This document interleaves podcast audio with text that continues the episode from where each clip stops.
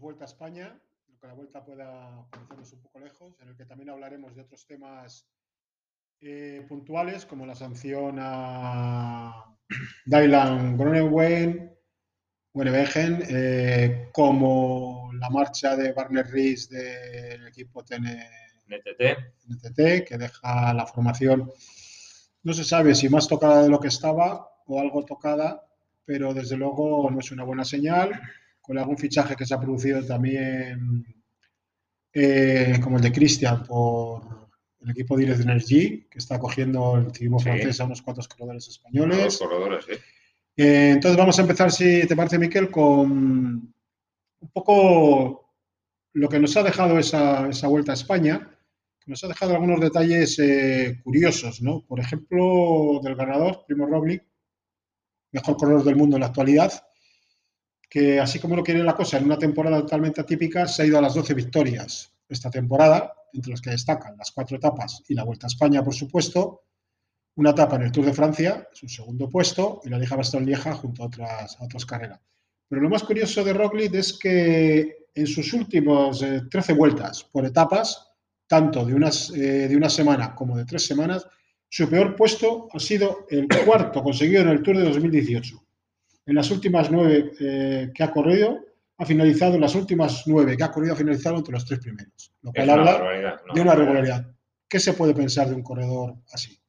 Mira, hoy casualidad también leía una entrevista eh, de tus colegas de Diario Navarra, de, Luis Guinea, que venía de precisamente de Iriberri, ¿no? que es, eh, trabaja como parte del staff de tema de biomecánica de, de Robles y decían que él destacaba sobre todo lo profesional que era y lo exigente que era consigo mismo y el hermetismo que tenía cuando preparaba todo, ¿no? Yo creo que este tipo de corredor, como pasa con Pogacar, creo que lo que más puede sorprender un poco más a, nosotros es eh, el hermetismo que tienen alrededor de ellos, los profesionales que son, cómo se meten en su, en su propia burbuja de trabajo y, cómo lo llevan, ¿no? Yo creo que son como muy silenciosos, no son corredores quizás tan mediáticos como otros que, hacen tanto como ellos o, parecido y, bueno, y llaman mucho más la atención tanto por lo que destacan en carrera como por lo que generan alrededor de ellos, ¿no? Eh, se me ocurre, por ejemplo, Van Der Poel y Van Aert, ¿no? De todo lo que envuelve a esos corredores, ¿verdad? Que hay el pique de juveniles de esos chavales desde temático cross y tal, ¿no? Este, sin embargo, es un corredor, es más tipo de un moler, a mí me gustan, me gustan más personalmente, muy trabajadores, muy, muy metidos en, en, el día a día, eh, muy respetuosos con el equipo y para mí en ese aspecto yo creo que son corredores más un poco, tú quizás que has podido verlos de antes, eh, corredores más de, de, de, la vieja usanza en el sentido de currelas, trabajadores, ¿no? No, no, no tanto buscando lo mediático, sino buscando el resultado. Desde luego, Roglic no se puede decir que busque mucho lo mediático, porque la verdad es que yo creo que lo que se le ha visto es un, se puede decir que es un corredor correcto. Yo conozco a su manager, por supuesto, antes de, la explosión de este año del Tour y de, de esta vuelta, cuando estaba a punto de ganar la vuelta del año pasado, que estuvo en la Vuelta a España, eh, manager que lleva también futbolistas, lleva, lleva un poco de todo dentro de una gran empresa que trabaja en Suiza y Luxemburgo. Y decía que sobre todo era una persona muy normal, que muy centrada en su mundo, que viene de, de los saltos de esquí, que también es un mundo muy cerrado, muy individual, en el que el trabajo personal cuenta mucho. Sí, muy silencioso, un trabajo muy, silencioso, es decir, son muchas horas sin que nadie te vea. Y al final la bicicleta es un poco lo mismo, es decir, la Farche ya se ha, se ha impuesto en todos los sitios, ¿no? Se pierden muchas más carreras que las que se ganan y en el caso de Roglic los datos son abrumadores. El dato que hemos dicho es abrumador, pero es que eh, los últimos eh, datos de él eh, ha sido, ha hecho dos primeros en las pruebas de tres semanas, ha hecho dos primeros puestos en la Vuelta a España, un segundo en el Tour y dos terceros, uno en un Giro y otro recuerdo, no sé si en una vuelta, un cuarto, es decir, es un corredor con una regularidad total que a los 31 años yo creo que está en su madurez, no sabemos si irá más o no, pero desde luego más de lo que ha conseguido en seis años es imposible de conseguir. Y, que ha conseguido ese último año, y también es cierto que a la Vuelta a España ha llegado bastante bien arropado. A diferencia de Carapaz, que ha llegado con un equipo que para mí ha sido una auténtica verbena, es decir, con perdón, y salvando a Amador, se puede decir que el equipo Ineos... Eh, bueno, pero este dato que estás dando, que utilizamos la expresión de verbena, ¿no? De tanto que a veces hablamos, sí, te entiendo, no, no, eh, estamos hablando un poco coloquialmente. Estamos comentando de que no es un equipo que tanto que uniendo y hilando el tema con la famosa polémica de Movistar, de que yo creo que lo hemos comentado tú y yo, de que los culpables, si hay un culpable de que no ha podido ganar Carapaz la, la Vuelta a España, es el propio equipo, es Ineos. No, no podemos pensar que por 30 segundos que, tiró Soler con, más, bueno, oye, cada uno es libre de hacer lo que quiera en carretera y yo siempre he dicho, si puedes ir detrás y aguantar, oye, esto, esto es libre. Yo no sé de quién critique eso, lo que sí puedo criticar es, eh, bueno, yo creo que si Neos quería ir a por, de verdad por la Vuelta a España, no trajo un equipo en condiciones. Es verdad que seguramente no pensarían que From podía estar a ese nivel. Desgraciadamente, yo que le admiro mucho como corredor, me ha dado pena verle en, un nivel tan, tan bajo, pero bueno, hay que demostrar que el hombre ha dado todo lo que ha podido. Pero volviendo al tema que decías de la expresión de, de verbena de equipo, en el sentido de que es aquí cuando la gente siempre, yo suelo comentar, es un Gold Tour, un equipo Gold Tour, y, y bueno, lo que suele pasar mucho en grandísimos equipos World Tour, que hay 7-8 que son estratosféricos, estratosféricos, que luego suele haber dos o tres que trabajan, son de otro nivel increíble, ahí tienes eh, Amador, ¿no? Eh, pero, pero bueno, pero es que realmente no ha tenido un equipo para que le pudiera ayudar. Cuando el Jumbo, la verdad que sí que tiene un equipo impresionante, ya de figuras como son con Crisby, con, con el mismo Rollis, como es con Dumoulin, como es con Van ¿vale? Entonces, eh, con Van y al final dices, joder, Ineos, es Ineos. Y mira ahora, ¿no? ¿Quién vuelve a Ineos? Sí, eh, yo creo que decir si estar tenía que tirar o no tirar, yo, después de 33 años de profesión, aprendí que cada uno en su equipo hace y deshace como le parece oportuno. No sé, duda. Por intereses, por venga, no lo sé, me da igual. Pero lo que nadie he visto que se ha preguntado, o muy poquita gente, es por qué a Carapaz le han rodeado de ese equipo cuando era un candidato a disputar la Vuelta a España. Por lo menos a disputarlo. Si es cierto que hemos estado ante una vuelta, como ha pasado en, el Giro, en el que ha habido muchos abandonos, en Dibulen, eh, Pinot, eh, que no han andado, que no han andado mucho, eh, bueno, ha habido muchos abandonos que han dejado la carrera, eh, Martínez, el colombiano, que han dejado la carrera en, la situación que lo han dejado. Pero claro, tú no puedes traer a, una Vuelta a España un equipo en el que el único que ha, rayado a gran nivel ha sido André Amador, que tampoco es ninguna novedad porque era ya un buen corredor, en el que algunos días ha padecido Van Barle y en el que luego hay otros corredores, por las razones que sean, eh, físicas, deportivas, que están desaparecidos. Un equipo de ocho en el que solo Yo creo que han tenido dos, dos corredores que, que no, no, han podido ayudar porque son, y que han sorprendido ¿no? negativamente en este caso, como es el de Front y el nivel de Sosa.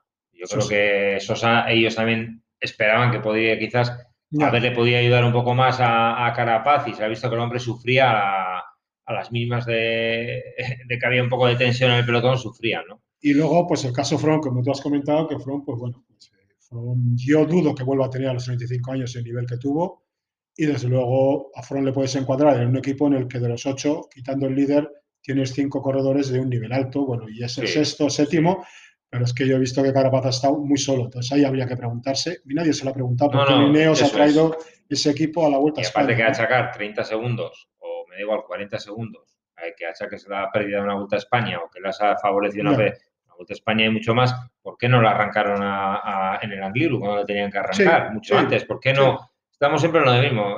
Eh, sí, en ese momento, claro. Bien, bueno, pues ellos habrán defendido más sus intereses y también habrá que preguntar más cosas, ¿no? Mira ahora, por ejemplo, también el movimiento en el nivel de mercado, uniendo INEOS con Acuadro, intereses y no intereses que hay con Plasov ahora, ¿no? Que se rumorea que está queriendo sacar de Astana para llevarlo a INEOS. Ya lo ha hecho otras veces. Por eso te quiero decir. Ya lo hizo con Amador, con Amador lo ha hecho. Y bueno, pues bueno, este mundo se mueve así y el que tiene dinero, todos critican al que tiene dinero y lo hace, pero yo estoy convencido que el 90 al 95% de los que lo critican, si tuviesen dinero, lo harían. Sin duda. Que es lo que nadie dice. Aquí todo Sin el mundo tira la piedra, pero esconde la mano. Es decir, que eso está mal. Bueno, estará por lo que sea, parece que tiene que no puede hacer frente a todos los corredores a algún nivel que tiene. Y bueno, pues eh, pagará una indemnización, como pagaron 300.000 euros por Bernal para sacarlo del Androni, como pagaron, dicen, 150.000 por Sosa para sacarlo también del Androni, y como se han pagado en otros casos, ¿no? De, entonces, bueno, de guste o no guste, es una situación del mundo profesional que se, que se mueve así. Pero yo creo que con eso habría que tener mucho cuidado porque eh, son equipos en los que luego puedes tener problemas para colocar corredores, aunque sean buenos corredores.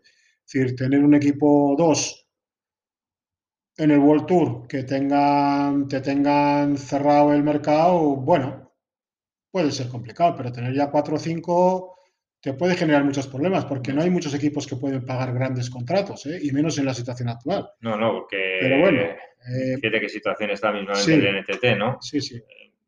Sí, y otro tema que yo aquí había, eh, Carti. Eh, Carti, lo cierto es que Roglic eh, ha conseguido, consiguió 48 segundos en bonificaciones, 30 de ellos en las tres victorias de etapa que tuvo en Arrate, Moncalvillo y Suances, y 18 por un segundo, un tercero y un, diez, un perdona, eh, por segun, segundos puestos en las etapas segunda, tercera y decimosexta. Es decir, 48 segundos que le permitieron administrar muy bien esa renta que yo creo que en cualquier caso no le hubiera sacado Carapaz tanto tiempo. Igual podría haberlo dejado en 10 segundos.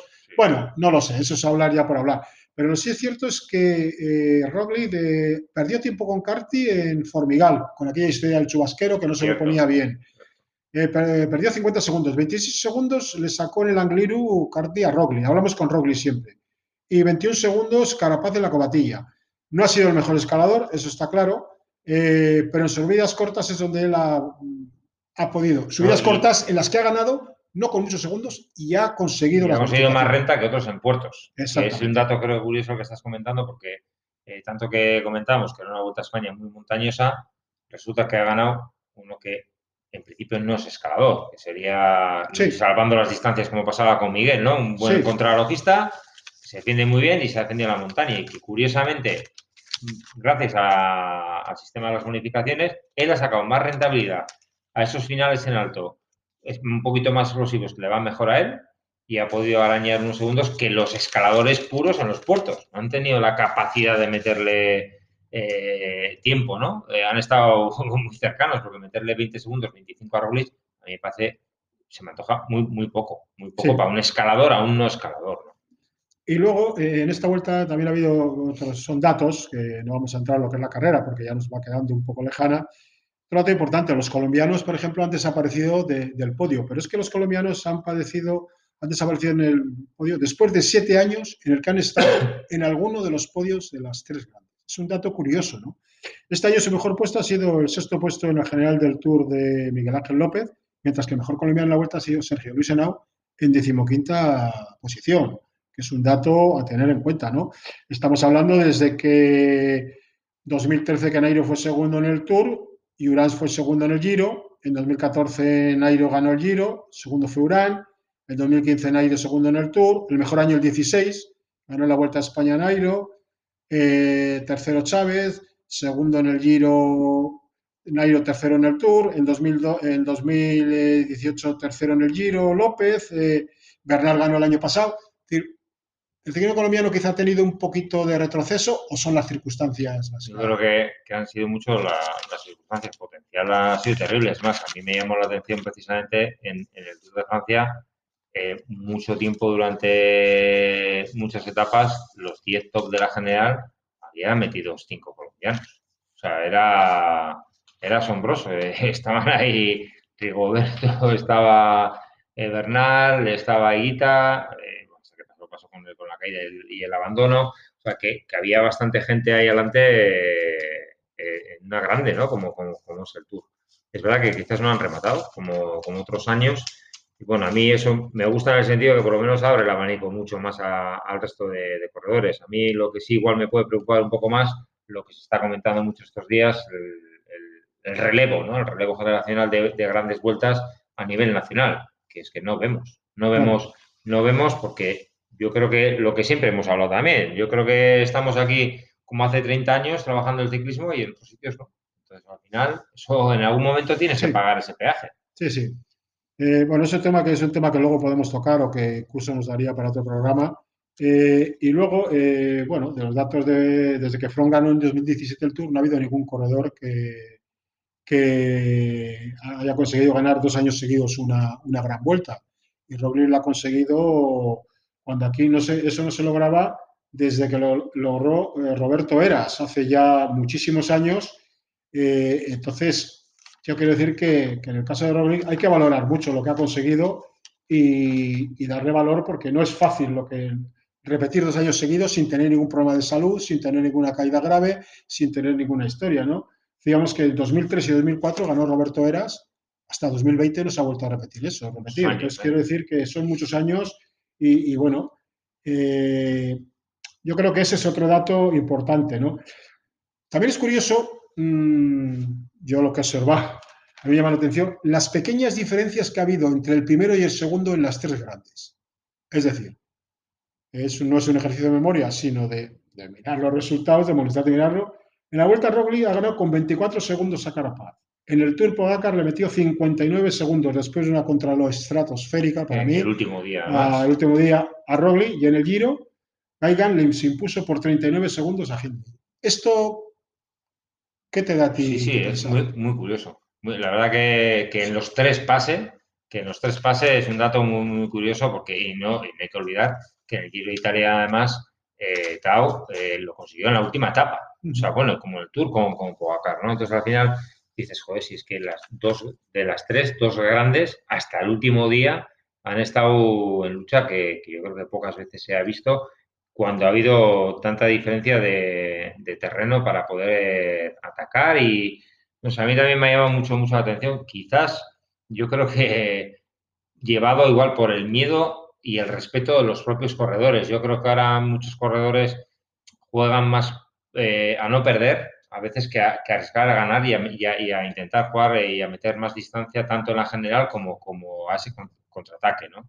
Yo creo que es lógico, sobre todo este año, yo creo que este año sobre todo eso ha pasado porque la gente, y se ve, acaba de terminar la Vuelta a España y un montón de corredores están a las expensas de si hay contrato o no hay contrato, te renovan o no, y la gente estaba mucho para guardar la ropa, porque como pegaras una explosión, viste a saber lo que podía caer tu contrato, y era como, bueno, me quedo aquí, y, yo no, no he visto, yo creo que también ha sido porque la, gente ha llegado como más justa. Eh, no ha habido tantas diferencias porque realmente no ha habido una pretemporada adecuada ni, ni ha habido una competición normal. Ha sido todo muy alocado. Sí, la verdad es que, pero bueno, no deja de ser curioso que yo creo que las tres carreras han sido muy bonitas. Sí, a mí me ha gustado. ha sido un ciclismo muy bonito para ver. Y la Vuelta a España. En una época en la que, bueno, por la situación que estamos viviendo, desgraciadamente, de la pandemia, eh, se ha consumido televisión, se han podido ver las carreras y yo creo que, bueno, han aparecido nuevos nombres y tal, porque claro, Estamos hablando que Pogacar es un corredor joven, estamos hablando de que los dos primeros del Giro, eh, Gaigan y Hilley, son dos corredores jóvenes. Luego está Hirsch, hay otros, está Matthew Van Der Poel, está Manaer, y luego Carapaz todavía es un corredor que tiene unos años, debe tener unos años. Y estamos hablando también de un Enrique Más que, que se ha ido el más joven. Sí, yo creo que Enrique Más, eh, vamos a ver si tiene un salto todavía hacia arriba o no. De momento mejor color de este país para pruebas por etapas sigue siendo Mikel Landa. Sí, pero claro, yo creo que mm, hay que distinguir entre ganadores, posibles ganadores de grandes vueltas y aspirantes a ganar grandes vueltas. Hay muy pocos a nivel mundial, muy pocos. Alguien surgirá, hay que ver si a Vegan le dan oportunidades lo que va a hacer, que tampoco confiaban mucho en él en Ineos, se lo encontraron ahí porque si hubieran confiado mucho no le hubieran hecho perder las primeras etapas cuatro minutos. Lo que pasa es que luego te vas encontrando con corredores y bueno, y ahí, ahí va quedando la, cosa, ¿no? Y luego, eh, esta vuelta ha sido enormemente dura. Hemos citado antes que, se, se habían eh, retirado corredores importantes, Pino Martínez, que podrían haber aspirado a estar delante, pero los datos tampoco no engañan. 142 ciclistas terminaron, que son el menor número en las últimas 11 ediciones de la carrera, desde eh, de los 139 que terminaron en 2009. Es decir, son muchos abandonos por circunstancias, por lo que sea, enfermedades, momentos. En 2012, por ejemplo, terminaron 175, pero los equipos eran de nueve ciclistas, con lo cual ya son 22 Una corredores más de, diferencia. Y solo tres equipos han terminado con los ocho completos. ¿A qué no piensas? No, no te imaginas quiénes son. Uno creo que es Movistar. Uno es Movistar, uno es Movistar. otros Burgos y Exacto. otros, el, y otros el Mitchelton, ¿no? Sí. Eh, la palma de abandono se la lleva la G2R, que, con, que ha terminado con tres, y en las dos primeras etapas ya la abandonaron tres, ¿no? Sí, fue muy rápido. ma- malas, bueno, quizá mala, mala suerte, quizá no lo sé, pero bueno, la vuelta no engaña. Y luego, otro dato importante, hay 13 equipos que se han ido sin ganar en la Vuelta a España, Que son muchos equipos. que son muchos equipos, Muchos. entre ellos todos los. Entre- o sea, todos ellos de, bueno, por supuesto, todos los de claro, serán todos menos dos, claro. Caja Rural Y y, Burgos tampoco. y Burgos no han ganado. Hay muchos equipos que no han conseguido ganar, teniendo en cuenta que Roglic, que, que Jumbo ha ganado tres, Educación First creo que al final se ha llevado también dos o tres, con Dos. Bus, sí, los tengo, lo, tengo, lo- lo tengo apuntado. Astana tenía una, la francesa de una, es decir, eh, 13 equipos sin ganar son muchos equipos. Muchos, muchos. Y ya recuérdate que hablamos que en el Giro ganó el Bardiani, que era un continental profesional. Sí, yo creo que aquí hay que reconocer que los dos equipos Contis no han brillado mucho, no han tenido la capacidad, no, han- no han podido, no sé por qué. Es difícil, O sea, es difícil. Es difícil. Yo tengo la fortuna de seguir, nada más terminar la Vuelta a España y recibí un par de mensajes que me dijeron, eh, uno de ellos me ponía claramente octavo año que, que el Caja Rural sigue en, en la Vuelta a España sin conseguir un triunfo, el último contigo, eh, con Antonio Piedra en Lagos de Covadonga. Ya. Eso es verdad. Eh, bueno, yo creo que también hay que saber planificarlo. Eh, la suerte como suerte como tal no existe, hay que buscarla y trabajarla. Y, y bueno, eh, está claro que, que cuesta y mucho, porque no solamente son ellos, pero es verdad que lo han se ha comentado mucho en las redes también, ninguno de los dos han brillado. A Burgos se le ha visto algo más en la escapada, sobre todo el último día estuvieron tres tíos eh, metidos en la escapada, eh, pero no han brillado, o sea, no, no se les ha visto esa capacidad de lucha que han tenido otras veces, ¿no? ¿Por qué? Pues, no sé. Bueno, eh, quizá podemos ir cerrando el capítulo de una vuelta que ha dejado, yo creo, hay que decir que a nivel organizativo para mí ha sido un éxito total. Total, total. No tener ningún positivo es, tiene un mérito enorme. Eh, llevar como han llevado el control dentro de la carrera tiene que lo que yo me he enterado, que seguro que ha habido más, con tres burbujas ha sido soberbio. Yo creo que en ese apartado, pues francamente, vamos, eh, de matrícula, ¿no? Y luego la carrera, pues ha quedado interesante, ha quedado bonita. Mucho mejor con un corredor español disputando, pero de momento esto va por ciclos y, y- y- y no los hay. Y luego hay otro tema, eh, antes de entrar eh, en el capítulo de los equipos, que es la sanción de nueve meses que le han puesto a Dylan Groenewegen. por la caída que hubo en la primera etapa de la Vuelta a Polonia en Katowice, que acabó con Fabian Jakobsen del de Sunik. eh, le remontaba por la derecha, le empujó contra las barreras. eh, en una llegada, todo hay que decirlo, que tampoco parece que ha generado mucho interés en instancias oficiales, en bajada, a 80 kilómetros por hora, es decir, con una garantía importante de que siguiese en una galleta, pero una que estaba ya anunciada de otros años pero que nadie se ha molestado de, de mejorar, me imagino que por intereses económicos. Fue el 6 de mayo y Groenewegen no va a volver a correr hasta el 6 de mayo, ¿no? Un corredor que lleva 53 victorias, ha ganado cuatro etapas en el Tour y que va a recibir un castigo, el castigo más duro que se ha impuesto eh, nunca en- por parte de la UCI en un caso de mí, me ¿Tú qué piensas de esto? a mí me parece a mí me parece que hay que hacer castigo, sí. Que merecía algo, sí. Pero bueno, que no es el único actor que aquí ha fallado. Como bien comentas, yo creo que la propia organización, la propia UCI, lo que pasa que ellos mismos autocastigarse va a ser que es muy complicado. Lo que me extraña es que la asociación de equipos y demás no estén aquí eh, luchando por, por ellos y, y pidiendo bueno, más, más medidas de seguridad y, y que haya de verdad otro castigo, no solamente el del corredor. ¿Y la selección de corredores? Eso es, eso, a eso me refiero. La asociación de corredores, yo creo, humildemente, yo creo que son los que tenían que dar un puño en la mesa y decir, bueno, señores, está bien que a este señor le metáis nueve meses, pero vosotros como UCI también tendréis que dar una responsabilidad. Porque, joder, la UCI tendrá que estar velando por los intereses de los principales actores y que se cumpla todo como se tiene que cumplir. Las vallas eran de chicle. O sea, las vallas aquellas eran de chicle, o sea, de chicle, chicle. O sea, que yo en cuanto tocó el corredor saltó todo Yo, por los aires. Sí, yo creo que en esto, como en todo, depende cómo te llames, depende de quién eras, el trato, quién eres, el trato es distinto. ¿no? es como en esta vida, si tienes un buena, buen abogado, va a ser mucho mejor que si no lo tienes. Desgraciadamente, esto está montado así. Lo curioso de eh, Fabio Jacos, afortunadamente, vuelve a entrenarse ya, le tuvieron 130 puntos, le tuvieron en coma inducido, le tuvieron que reconstruir la mandíbula, pero ya está entrenando y, y Buen pues lo va a tener complicado. Aparte que creo que tanto el equipo como el propio corredor pueden denunciarle a través de una compañía de seguros, con lo cual me imagino que aquí habrá un tema económico detrás para intentar sacar dinero. Eh, antes de esto, ¿sabes cuál era la mayor sanción que se había impuesto y por qué? No. Pues un chino, Wang Xin, estuvo seis meses sancionado por pegar a un director deportivo y a un miembro de un equipo suizo en el Tour de Hainan en 2017. Luego la Federación China le sancionó dos años por esos hechos, por la imagen que dieron y tal. Y también aparece aquí una, la pelea que mantuvieron Leonardo Sierra, el venezolano Leonardo Sierra, del equipo de Gianni Sabio, por cierto, y que no tiene nada que ver, digo, porque lleva, quiero decir que lleva muchos años en esto, Gianni Sabio, afortunadamente, y Ramón González Arrieta en la vuelta del 95. Joder, eso sí me acuerdo. Aquella vuelta no fue una sanción por el hecho en sí, porque no hubo ningún tipo de, sino por la imagen que se dio transmisión del ciclismo. una persona tranquila, pues tuvo sus más y su menos, ya había tenido algún día anterior, ya le había dicho alguna en el pelotón y al final llegó un momento que se calentó. ¿no? Y el último que ha habido ha sido en, 2018 el italiano y, eh, Moscón, Gianni Moscón, por querer pegar al francés Erin, eh, Eli Gesbayer.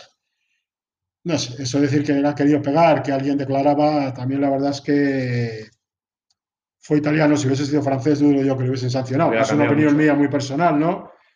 Queda también el caso del 2009 de la Vuelta a Turquía del holandés Theo Bos, que tiró a Daniel Limpey tras ganar, eh, cayó un mes de suspensión, le agarró el mayo y le tiró. Sagan descalificado el 9 de septiembre en el Tour este año por golpearle la espalda a Bob Van Aert.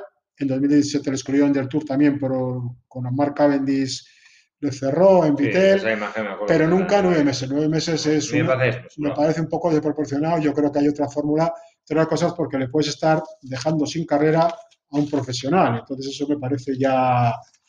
Que hay que sancionar está claro y que tienen que... Un poquito peligroso, sí, me parece un poco peligroso. Y bueno, otras, eh, otros temas que podemos tocar, la situación de los equipos a día de hoy. Eh, la situación de los equipos a día de hoy. Eh, por ejemplo, se sabe que Bahrein, el gobierno de Bahrein ha cogido todo el equipo, es decir, todo el sostén económico, organizativo y todo, porque McLaren incluso se habla de que puede desaparecer la empresa, bueno, deja el equipo, ¿no? Sí. Y también sin saber el futuro de Mikel Landa, si renovará, o no renovará.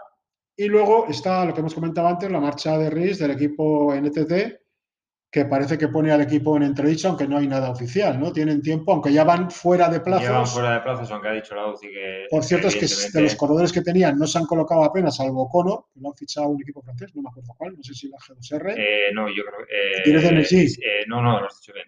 La G2R, el resto están sin contrato y tal. Por cierto, ahora mismo entre World Tour y Continental Profesional, ya no entramos en categoría continental, puede haber unos 120 corredores con los contratos que no están claros, con lo cual son, son muchos corredores y muchas, muchas historias, ¿no? Y también el paso pues, de un corredor vizcaíno, John Barrenechea, que ha logrado 152 este año, que ha pasado a profesionales ¿no? A mí un grandísimo corredor, lo que estado en campo aficionado. Eh, de lo mejorcito que ha habido este año en campo... Para mí sí, para mí sí. Ha dominado, ha dominado. Ha dominado. En el campo aficionado ha habido gente, eh, han pasado de ahí Pelay, ha pasado al Burgos también, eh, pero yo creo que sin duda dominador este año, eh, ya no solo por victoria, sino por la forma de correr que me ha gustado además, la forma de correr que tiene, creo que Baranchea merece bueno, sobradamente su paso a profesionales. O sea, que a ver si tiene suerte. Ha conseguido los cinco triunfos eh, con... Y el torneo Euskaldun. Con el, con el Baqué. Con el Café Baqué, que sigue siendo una cantera. Siempre es una cantera que da buenos Que va a buenos corredores, a verdad que a pesar de que tanto ellos bueno, como otros iba a pasar también que, bueno, fue también un poco raro de Javi Romo, Romo estando corriendo en Baquet también se va a la Astana. Ha sido campeón de España, ¿no? Campeón de España, y llama la atención. Buen fichaje para el chaval. Se puede estar contento de Coldo Fernández de la Rea, que se la que haya gestionado todo. Se puede apuntar los galones porque le ha caído una bicoca. Pasar un World Tour y tal. Imagino que los datos que arrojará como triatleta serán muy buenos. Suelen ser deportes en los que se arrojan buenos datos, el esquí de fondo, eh, los triatletas.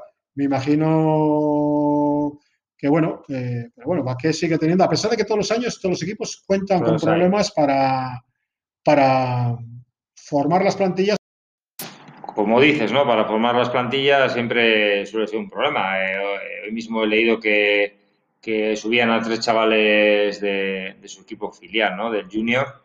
Y, y, bueno, yo creo que se está viendo ahora un poco el organigrama de todos los equipos aficionados que como comentamos, bueno, pues un poquito más adelante ya cuando ya estén definidos todos, porque todavía no, no hay mucha información de los fichajes que hay en el campo aficionado, ya, ya tendremos un programa especial, que la verdad que es un campo que a mí me gusta mucho el campo aficionado para que podamos hablar de ello.